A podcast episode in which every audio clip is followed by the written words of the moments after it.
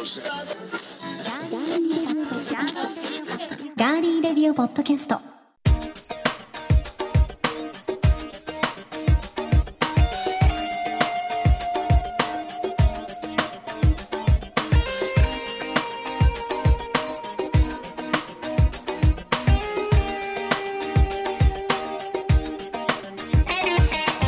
皆さんこんにちは。11月30日11月最後の火曜日ですがいかがお過ごしでしょうか？今週も名古屋のスタジオからお送りしていきます。ガーリーレディオポッドキャストお相手は私高田沙織です。そして11月30日本日はいいみりんの日でございます。知ってましたか？いいみりんということでこの方はお料理が好きなんですよ皆さん。ですのでみりんを使ったお料理何か一つご紹介していただきましょう。どうぞ。皆さんこんにちは。みりん大好き、えー、ディレクターの足立です、えー、ご紹介に 預かりましたのでそれではみりんの使った料理を一つご紹介します、はい。えー、やっぱり煮魚でしょうか。そして、えー、僕はあの味噌汁にちょっとみりんを垂らすのが好きです。はい、えー、そういうことで皆さん熱い、えー、お鍋などにもご利用ください。よろしくお願いします。はいよろしくお願いします。ねもうこのパートは毎度無茶ぶりですので いつもあの目の前にいる足立ディレクターがこう私が何を振ってくるのかって 毎回嫌そうな顔するんですよねすごいね。最近僕そんな嫌そうな顔はしてないじゃないですか。してますよ。なんか困ったなっていう顔ですよそれは。ん？っていうなんか困困ったっていうよりもなんか うん？っていうこうちょっとね眉間にはい。シワを寄せている顔がね。拒まないところが偉いでしょ？偉いですね。まあ拒んでいただいてもいいんですよ、あそうそうなんですか？そうですよ。権利はあります。拒む権利はね。なるほど。はい。人権がありますから。わかりました。はい、いいですか？知る権利もあれば拒む権利もございますよ。従わせていただきます。はい。よろしくお願いします、はい。11月最後ですからね、最後のかりました。火曜日ですからね。っ てはい。もう仲良くやっていきましょう。もう圧はい。で説得させちゃうっていうね、い。いはいですかね。ありがとうございます、頑張ります。よよろしくお願いします。ろしくお願いします。さあでは皆さんからいただいているメッセージご紹介しましょう、はいえツイッターでいただきました、えー、ニュージー大好きの野沢さんからです。あありがとうございます。ありがとうございます。えこのガリレディいつもあのバラエティニュースエンターテインメントポッドショーってねこう、はい。書いてあったりしますよね、ええはい。ツイッターとかに、えええそれを見て野沢さんがえはい。まさしくバラエティニュースエンターテインメントポッドショーの番組ポッドキャストが楽しくなりますいろんな情報満載というかいろんな方向から会話を楽しんでもらえる番組。ポッドキャストって何？って人にはおすすめです。かっこ勝手に宣伝といただいているですね。はいありがとうございます。はい。そしてこの僕は幸田さんの番組を聞くことでうちのポッドキャストの悪いところを見つけてます。そして足立さんにポッドキャストなんて気軽にやればいいと前に言われてそれ以来楽しくやっています。つまりガリレディは僕にとって先生ですといただいても本当に恐縮でございますね。ありがとうございます。はい。あの野沢さんがねやってらっしゃるえ番組もニュージーランドからええ。はい。えニュージー大好きポッドキャスト、はい、そうです、はい。配信されていまして、ええ。いろいろなこうニュージーランドの情報も知ることできますしそうですね、うん。はい最近はあのえっ、とのりかほっていうあのそうそうそう。二人の、えー女子大学生がね日本にいらっしゃる。そうですそうです、はい、日本からそのいろんな日本のお学生事情とかね、社会事情みたいなのはい。を若い視点で配信してたりしますよね。面白いですよね。新しいですよね、い、ろんなあの考えを知ることができますので皆さんもぜひ、はい、えーニュージー大好きポッドキャストもチェックしてみてください。はい、さあ番組へのメッセージは今聞いてくださっていますガーリーレディオポッドキャストのページにメッセージフォームがあります。そこから送っていただくか番組のツイッターもありますのでぜひ皆さんフォローしていただいてそちらから送っていただいても OK です。皆さんからのメッセージお待ちしています。では今回も最後までお付き合いよろしくお願いします。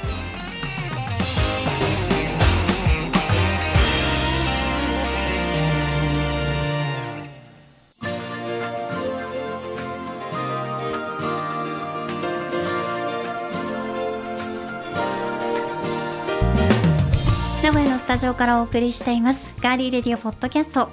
さてここのガーリーレディオポッドキャスト通称ガリレディオを配信している Anchor by Spotify さんの公式ツイッターにですね、はい。こんなツイートが上がっておりました。はい。冬はもうすぐそこ。皆さんの冬といえば何ですか？冬の思い出冬の過ごし方をテーマに配信してみてくださいというのがありましたんで私の中のあのアンカーの公式さんの声のうん。中の人こんな感じかなってイメージ。うん。あーもうすぐそこえって言ってそう。ー なんか AI のこそういううキャラクタことなんですよはいそうなんです。こうやってね。はいはいはい。VTuber みたいなあそう感じですそうですそうです。あの、はい。めちゃくちゃ可愛い子に言ってほしいなというのでイメージしているんですが、はい。というのがありましたので、はい。この時間はですねまあもうちょっとすると12月にも入りまして、うん。まあ、冬本番になってきますもうもうちょっとっていうかもう明日からですよ。そうね、まあ、明日からなんだけど。うん。そうそう。だから2人で冬の思い出、冬の過ごし方を話していこうかなと思っております、いいですね。はい。はい。足立さんこう冬の思い出うん。は冬の過ごし方、うん。何かあったりしますか？冬の思い出だとあのー思い出っていうかね、うん。あのー今でもよく思い出すのが、まあ、それは思い出だっていう話ですけど、うん、それが思い出ですね。はい。えー、と僕初めて撮った映画がスキー場で撮ったんですよ冬真冬のそれはおいくつの頃ですか？えっ、とねまだね、えーあでも20代の大学生のいやいやもう社会人になってうん。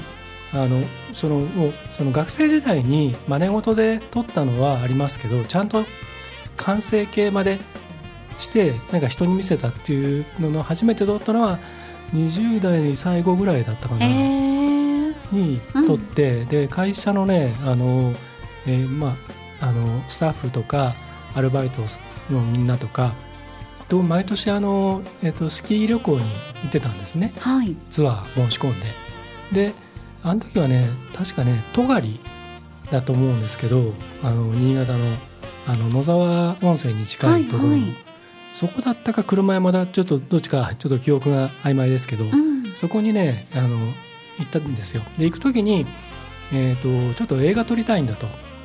でスタッフみんな巻き込んでであのカメラで上手なやつとかいたりね、えーこうあの集音マイクとかもあったんでで絵コンテ書いてでシナリオ書いてでバスの中でああでもないこうでもないって作戦練りながら行って。うんで、えーと現場でねこういろいろあのみんなで遊んでる遊びながら時々こう撮影タイムで撮ってってはい。でその最後にその、えーとまあ、ちょっとラブロマンスみたいな感じの映画なんですけど最後にこうあのこうなんていうのかなスキー場のあの夜でこう、まあえー帰っていくバスと到着するバスとこううん。結構入れ替わりで来るんですよ。そうですうね。ん、でその時にあの、えー、と帰ってくバスのところにいた、えー、と東京から来ている OL さんたちにちょっとあの出演を お願いしてそこで？そこでいえで「こんばんは」っつってオファーして。そうそうでいや実は僕たち会社でこうこうこう来ててでこういうあのちょっと映画撮ってるんだけど、うん。ラストシーンにどちょっとこういうイメージでって絵コンテ見せて、まあ、バス来るまでの間どっちみち待ってるわけじゃないですか。はいはい。だからこのわずかな時間でいいからちょっとあの出演してくれないかっつって。であの客観的に見たら変な映画に誘ってるみたいにも見えなくもない、状に況じゃないですか。確かに。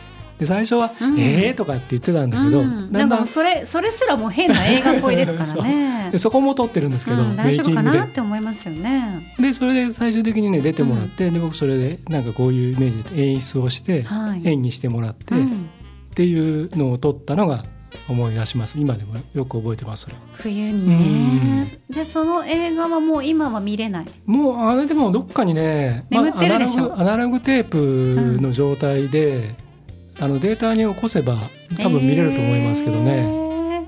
ちょっと見てみたいですね。うん。結構結構いい出来でしたよ、へー。うん、終わりはそうどうやって終わったんですか？要するにその、えっと、うちのその若手の社員の一人の男のやつが、まあ昇進の状態で,、うんでスキーツアーに、まあ、みんなで行こう行こうっつってで最初僕は今回行きませんって言うんだけどお前そういうのに来なきゃダメだよみたいな先輩たちとか友達がね、うんね、結局来るんですけどそのツアーの最中ずっとこう浮かない感じなんですよ。まあ昇進ですからね。で書かれたこのことを思い出しちゃいますよね。でフラッシュバックのシーンがちょっとあったりして、うんで最後にこうあの打ちひしがれてると、はい。そこにこうバスが来てうん。でその彼女が乗っていたっていう、まあ、よくある話なんですけど、うん。でそのでこう遠くで向こうとこっちでこう気づいてはい。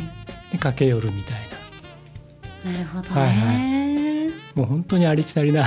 いやでもね 最初に撮った映画がそうでそのそれって素敵ですよね。その相手の彼女を、うん。その誰も知らない子の方が身内的にも面白いじゃないですか。あとリアリティが出ますよね。だからその彼女役を、うん。その東京の大家さんにはいお願いおして。願いして 出演してもらって。うん。で周りの友達も一緒に来た友達という設定で出てもらってうんうん。4人ぐらいかな。っていう それを思い出します。はい。ちょっとね、はい、い、いですね。そういうなんていうのかな。初めての映画を撮ったっていうのもあるし、はい。そういうちょっとこう知らない人に声をかけて、うん。うんまたそれをね出てくださったっていうのもね、そうやってこう縁がつながったりするんだなっていうのもありますし、うんそうですね。冬のスキー場ってやっぱええね、ええもうそれだけでね。もうテンション上がっちゃいますからね。でも、うん。今みたいに連絡先を簡単にこう交換できるような時代じゃなかったんで。当時どうやって交換してたんですか？連絡結局ねちゃんと名刺を渡して。紙じゃない、うん。紙紙。紙。紙紙。に番号書いてとかね。そういうことね、ちゃんと名刺を渡しました。あお名刺渡して、はい。ちゃんとこういうものですと、はい。で1枚だけだと怪しまれるんで、うん。社員全員同じ名刺。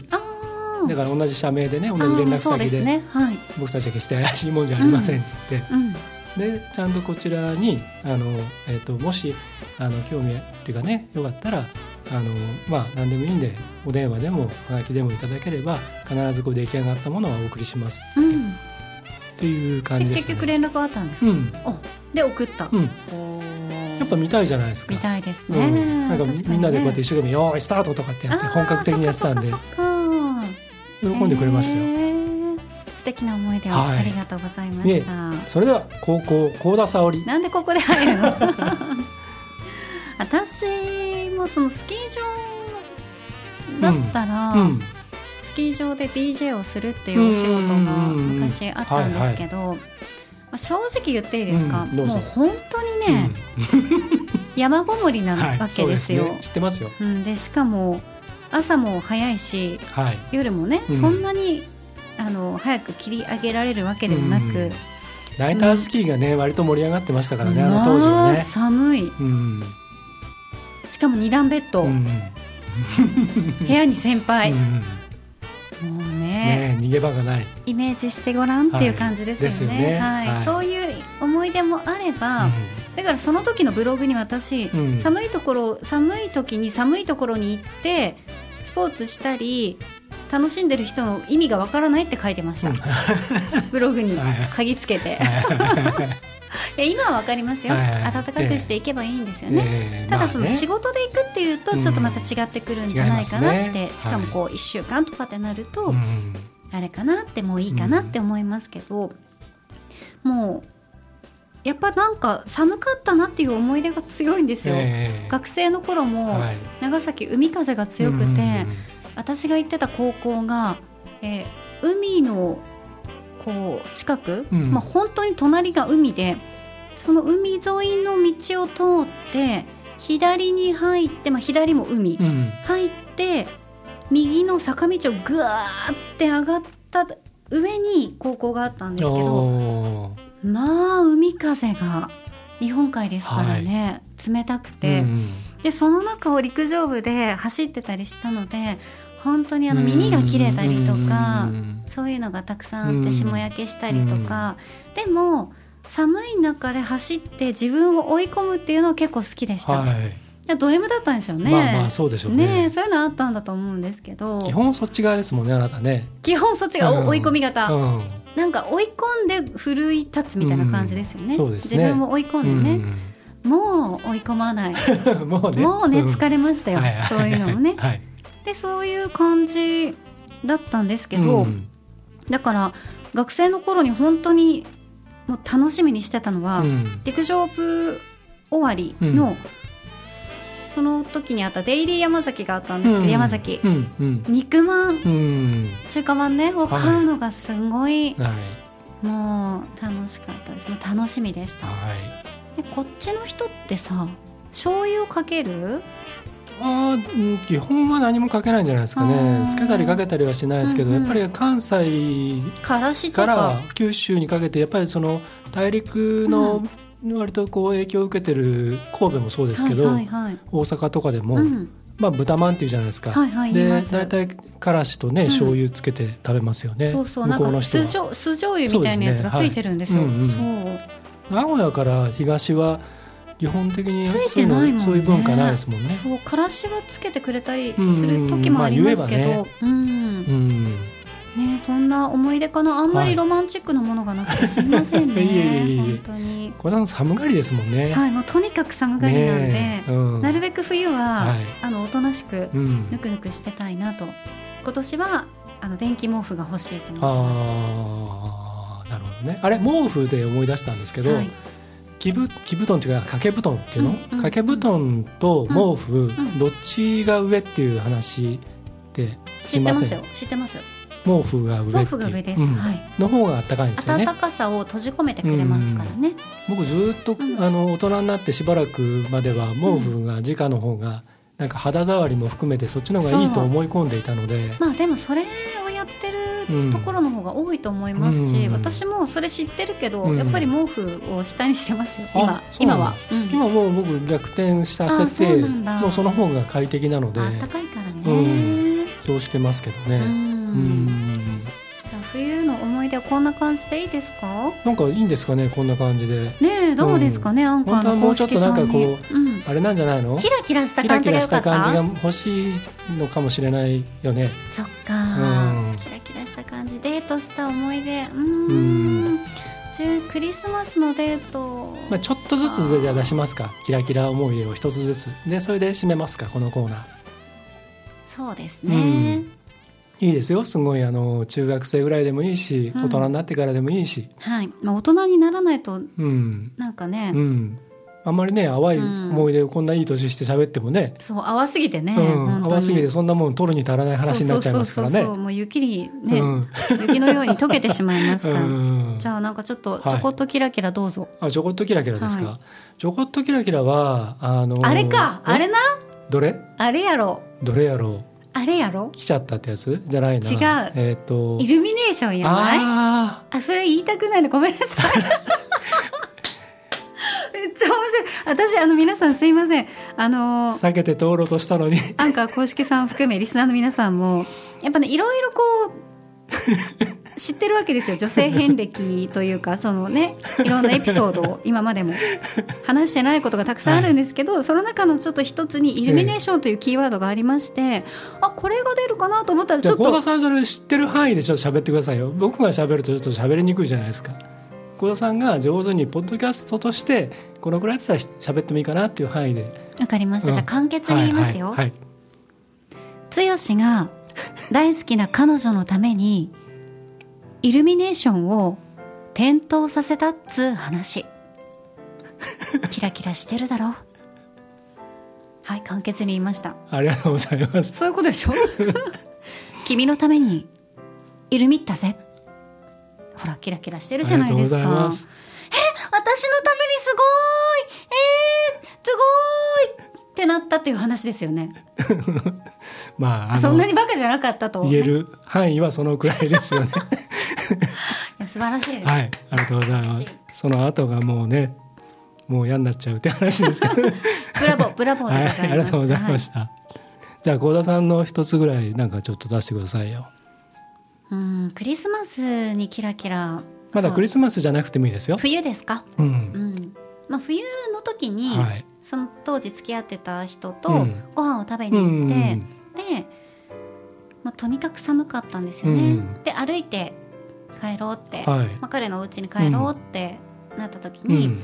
あ本当に寒くてこう寒いって言ってたら普通にあのこうパッて、まあ、こんなこと男だったら誰でもやるわって足田さん言うかもしれないですけど、うん。パッて手を取って、うん。自分のポケットにポンって入れてくれて、はいはい。でそれで逆の手にはカイロを持たせて、うんうんあなんて優しい人なんだろうと思ってうん。騙されました、大いに笑ってください。はい、僕ね、うん。それと同じようなシチュエーションで、はい、僕ポケットの中に手が、うん。手を突っ込まれたっていうのはよくありますね。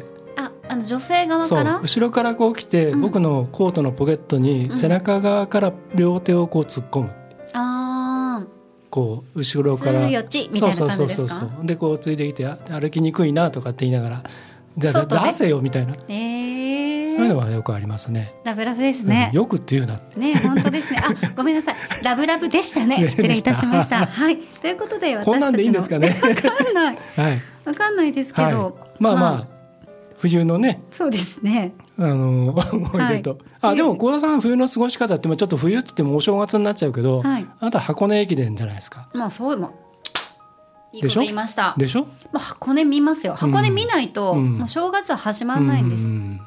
もうビールか日本酒、うん。朝から。うん、グビグビ行きながら。グビグビじゃないです。グビグビ行くとごくごく行きながら。ごくごく行かないんですよ。ウェーってなるから、うん。もうだってそれまでに相当飲んでるじゃないですか、はいはい、そうですね。1月2日ですからね、うんそうですね。そうですなので一升瓶抱えながら抱えねないですよ、まあなんでこうちょっとね、はい。おちょことままではいかないですけど、コップで、はい、コップでいきます、ね、コップ酒。はい、コップ酒させていただきたいと思います、そして箱根駅伝ではい。もういろんなね、はい。わーわー言いながら見ると。ドラマをね、はい。見ながらねチャンネル争いがあるんですよ、はい。家族といるとね、はい。はい。それがちょっとあれですけどね。はい、まあそんな感じで、えー、我々の冬の、えー思い出と楽しみ方は、はい。えー楽しみ方こう過ごし方、はい。えーこんな感じでいかがでしょうか。はい。ではここで一曲お送りします。ルース・フォンチサンデーモーニングランデブー。時計の針を進める僕の口癖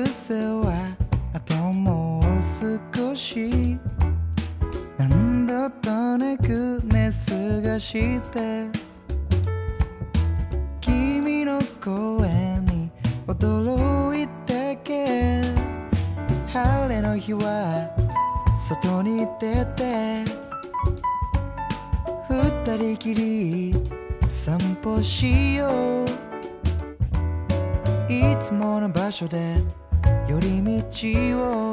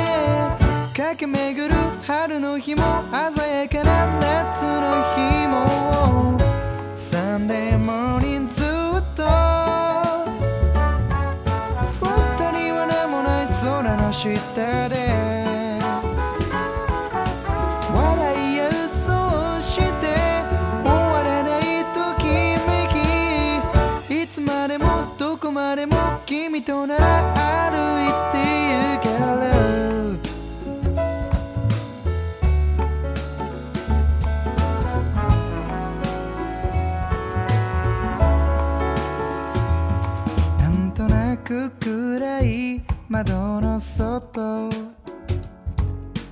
僕はまたあともう少しけれど隣に君の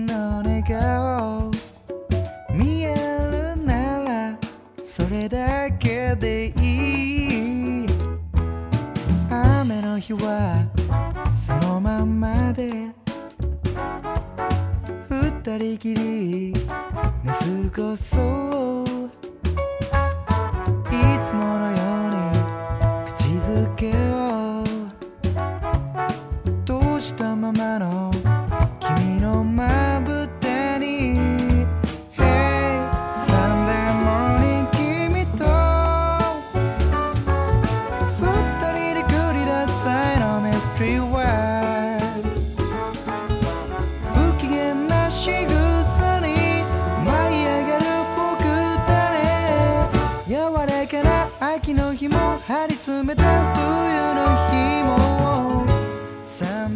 お送りしたのはルース・フォンチサンデーモーニングランデブーでした。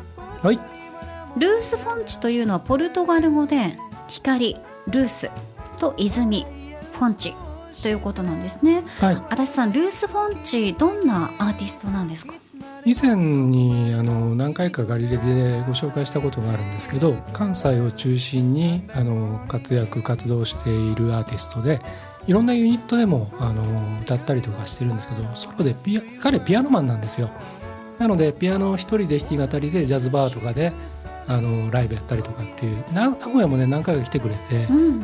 行ったんですけどとってもねこの声と歌が素晴らしくて僕大好きであの自分のポッドキャスト番組でもずっと以前から応援をさせてもらっているんですけどね。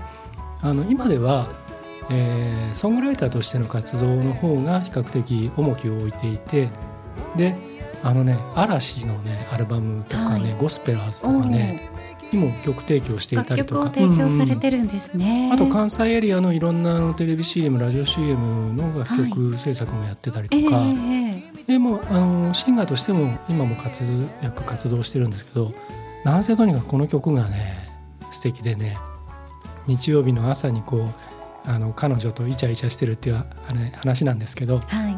今日のあの冬の思い出からのつながりでねうん。ちょっとあったかい日だまりの中でね、うんうん。ほらあの日曜日のこう日が差してるあのたかい部屋のところでぬくぬくしながらこういいイチャイチャするっていうのを久々にやってみたいなっていう話ですよ。いいですね。そういうのも、ねえうん。ないですね。カフェオレ飲む？とか、あーいいですね。そういう感じですよ。うん。はい相手をね、うん、うん。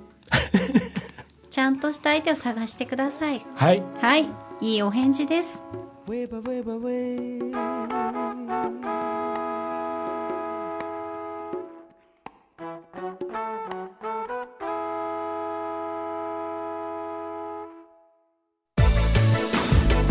続いては今回の気になるニュース。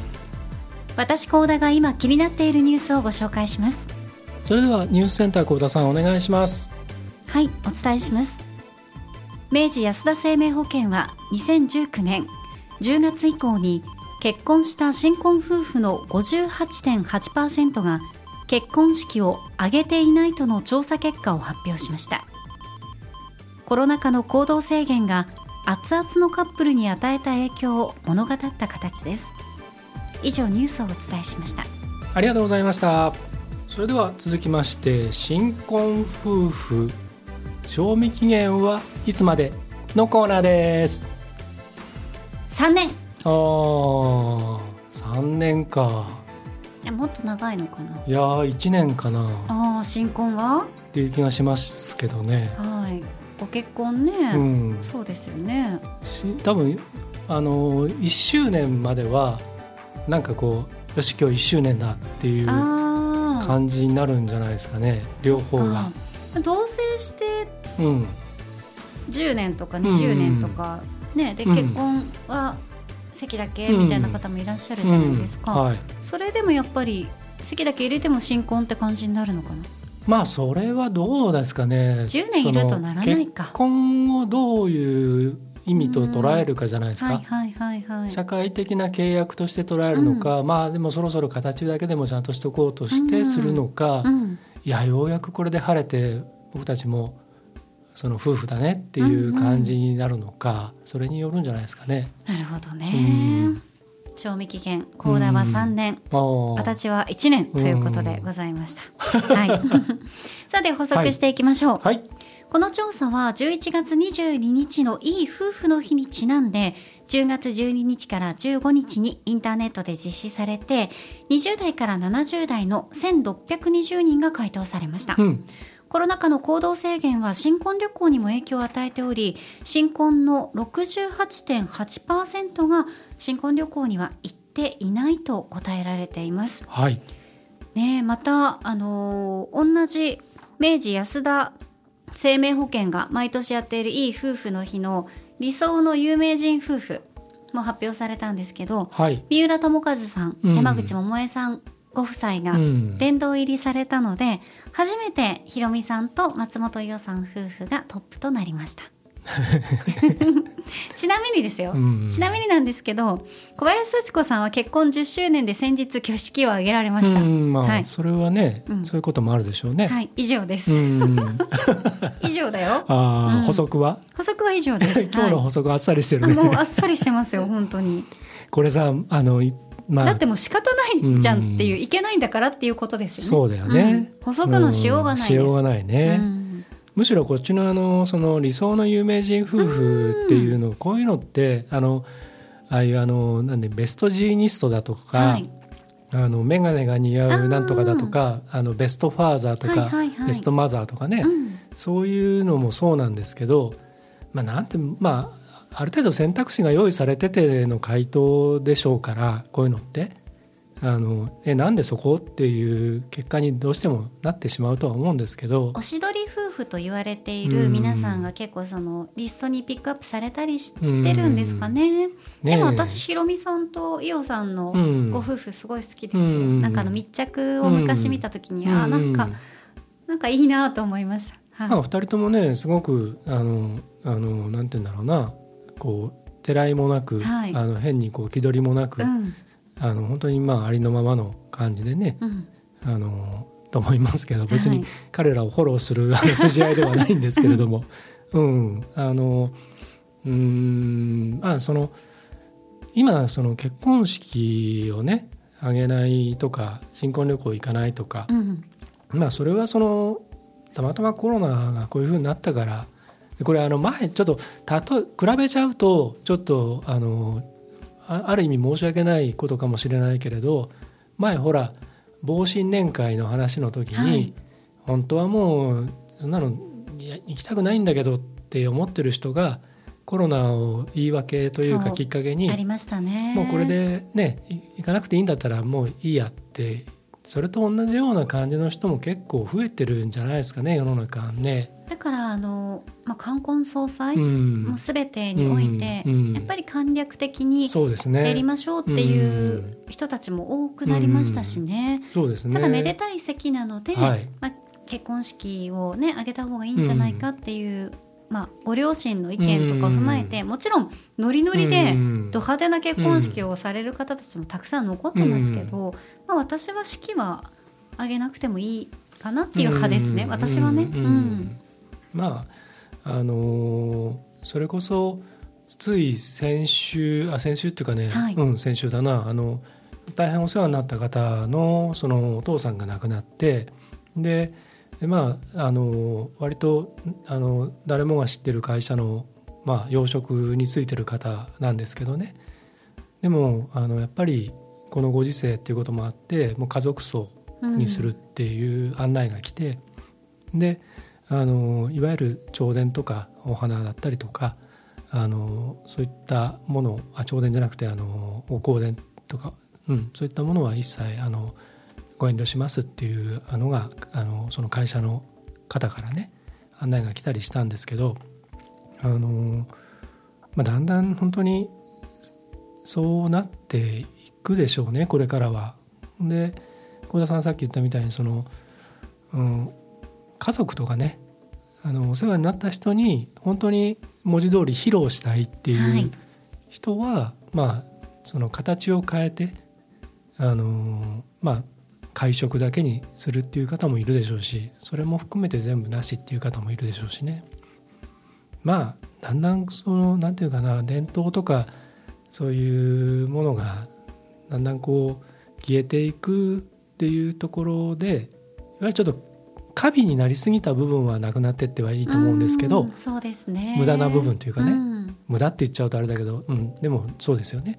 でもそのいわゆる伝統とか文化っていうものはどっかこうなんなんかささやかな形でも残っていくといいなというちょっと思いますね。まあ、そうですね、うん。やっぱり結婚式もその後の新婚旅行も、うん。なんか、まあ、一つの伝統じゃないですけど、うん。伝統文化ではあるので、うん。まあ、ある程度のねベースは残したままでうん。行ってほしいなと私も思いますね。別にね旅行にこだわらなくても例えばうん。本当に2人でささやかにこうなんかそれこそ居酒屋でも何でも行くだけでも、まあそれはそれでいいだろうしそれが幸せならね、うん。いいと思うし、そう幸せの物差しはね、うん。人それぞれですからね。そうですね。う。ん。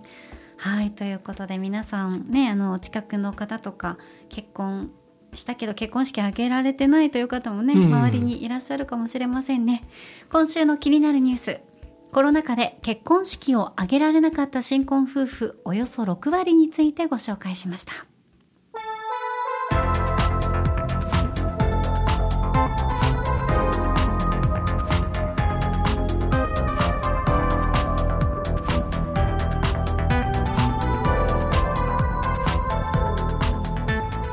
名古屋のスタジオからお送りしてきましたガーリーレディオポッドキャストエンディングのお時間でございますはい。届いているメッセージご紹介しますねはいツイッターでいただきました11月16日配信の回を聞いてただしさんから、はい。えー、ただしさんの俳句でうんうんうん川柳？俳句か川柳ですね。川柳はい。川柳で万歳うん。のところねありましたけれども、えー、スガキうん。私たち食べたいなっていう話、はいはい。スガキにええ生コス、はい。いいなっていうのを聞いて、うん。つまみの数々を聞いてほんのり桜色に染まった笑顔で日本酒をたしなんでいる沙織さんが浮かんだのは俺だけやろかといただきました。いいですね。もう、うん。あの年末には生子生子高いんだよね。でもスガキは用意しようと思います。はい、うん。で日本酒あ飲みたいじゃあと思います。僕あれですよ。郷田さんにあの、うん。えっと赤ナマコうん。うん。赤ナマコの方がいいでしょ？青より、はい。うん。赤ナマコ差し上げますよ。え？あのうちのあの事務所の近くの神社に、はい。あの朝市来るじゃないですか、はいはいはい。あれ年末にあのそういったお正月のものいっぱい持ってきてくれるんですそうなんさ魚屋さんが。ねで結構いいの。高級ですよ、うん。結構いいの持ってきてくれれるんで。はい。赤玉こう。差し上げますね。赤ナマコその生のまま、ね 生のまま調理した状態でもいいですよ。僕がちゃんと酢で。あそうです。酢で、うんつけたやつでもいいですよ。じゃあはい。足立。ご予約いただけますか？足立亭の生コスをご予約、はい、予約かしこまりました。はい、はい。ありがとうございます。そしてあの足立さんが海外のお友達が多くて、うんうんみんな日本はぬくぬくが多いけど、うんうんうんえー着込んで、はい。お外から帰ってきて、うん。うん。上着とかも着てるんだよっていううんお話ありましたけど、はい、これも忠さんも、うん。よっぽどのことがない限り厚着うん。でこたつむりで冬の寒さをしのいでいます。だから海外の人と同じ感じですね。うん。ただ寝る時だけは体温を下げないようにうん。電気毛布は欠かせないですねと。あーなるほどね。お仕事も朝早かったりねうん。しますしね。だけどねあの、うん。ちょっとちょっとねあのよ余談というかあれなんですけど、眠りのメカニズムの話をちょっとこの前、うんうん。あるところで聞いたらねはい。眠る時って、うん。例えばお風呂に入ったりとか、はい。あのまあ、暖房効いた部屋で体温まった状態で、うん。あのベッドに入ったり布団に入ったりするじゃないですか、はいはい。眠る時って体温が下がっていく時なんですね。ああそうですね。うん。うん。だからそのずっとこの暑い状態を保つよりもこうね、眠りに入っていく時にはちょっとこうなんて言うんだろうあの落としていった方がいいらしいですよね。でもタイマーがついてたりするのでうんうんうん。それで上手に使ってね。そうだから、実家とかでもあの電気毛布を入れてくれてて、うん。寝る時もちょっとつけて、うんうん。でタイマーでうんうん。切れるみたいな感じにしてもらってましたよ。ううんん。うんということらしいですよ。はい、はい、ということで正さんありがとうございまはい、あした。りがとうございます。さあでは、えーエンディング恒例です。まるまるの時に聞きたいおすすめの一曲。今回のテーマ私が考えてまいりました。冬の始まりに聞きたい一曲。シンプルでございます。はい、今週の選考は剛殿ですね。私ですねはいでは参りましょう。はい、冬の始まりに聞きたい一曲。選考足立剛。リッケブランカ真っ白。いいですね。冷たさが降ってきたですもうねね、。僕ね、あのこれあのあれでもちょっと泣けるんだよね。る？そう車とかで聞けないの。そうわかる。あのね、あのさんのね。これリリースされた時は、うんあのテレビドラマ、はいえーと獣になれない私たちちの主題歌で、うんあのドラマもすごく良かったんですけどあの当時もこの曲があいい曲だなと思ったんですけどねで今日あのこれ選ぶにあたってはい久しぶりに聞いたんですよ、今聞くと本当にしみる。いやもうね秋口うん。から染みてたんで。っていうかねこの世相。そうわ、うんかる。この世の中、うん。今の世の中と自分の置かれてる状況とかを、いろいろこうね思い巡らせた瞬間に僕目頭が熱くなっちゃってね、うん。いやこれいい歌だなと思って、うん。そう運命にねはい。膝までねうん、浸からないように。だからそれをね走って。走っていきましょうね。うん、いやまさに僕そんな感じなんで今 大丈夫ですか？頑張りますはい、頑張ってください。ははい。じゃあ私高校です。それではいきますよはい。冬の始まりに聴きたい一曲高校高田沙織サカナクションスローモーション。もうこれはもう冬の始まりですよ。はいサカナクションうのん冬の名曲でございます。うんもう私この曲で何が好きかって、はい。あのちょっとこう少しレトロなサウンドっていうのも、んもちろん特徴的で好きなんですけど、うん。自分が好きな歌詞があってはい。山口一郎さんあの北海道うん。小樽、ねあのご出身うで,、ん。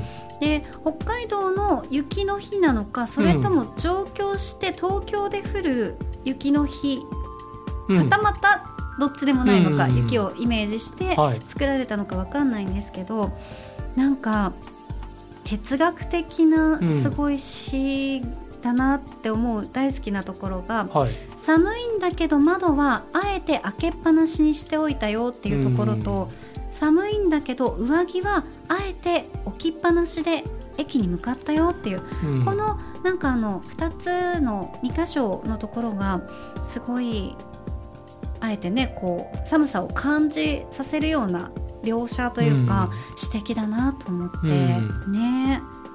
一郎さんが前なんかあのラジオ番組で言われていたのはこう寒さっていうのは孤独うん。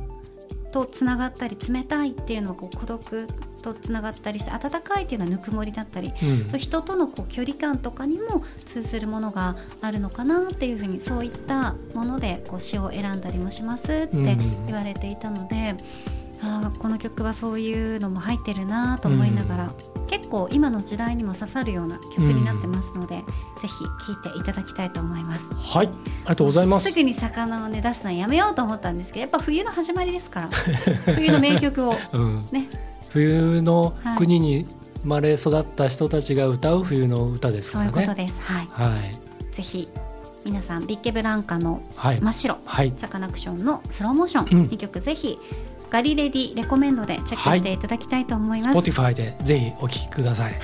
アンカーはガリレディ Spotify で聞くのはガリレディレコメンド。はい。現在は2になっておりますので皆さんお間違いないように、はい。両方ともねチャンネル登録、チャンネルというかプレイリストをね、うん。あのフォローしていただくといいと思いますね。はい。よろしくお願いいたします。はい。さあということで11月も終わりでございますが皆さん最後までお付き合いいただきましてありがとうございました。はい。早かったですね。うん、なんかあっという間だったな11月。そうね、ん。忙しかったですねお互いね。なうん。でもまあ無事にこうしてねはい。30日に配信できることをあの喜びを分かち合いましょうか。はい。お喜び申し上げます。はい。はい。ありがとうございます。ありがとうございます。ガーリーレディオポッドキャストここまでのお相手は？ディレクターの足立でした。そして私高田沙織でした。皆さん12月。来週もお楽しみに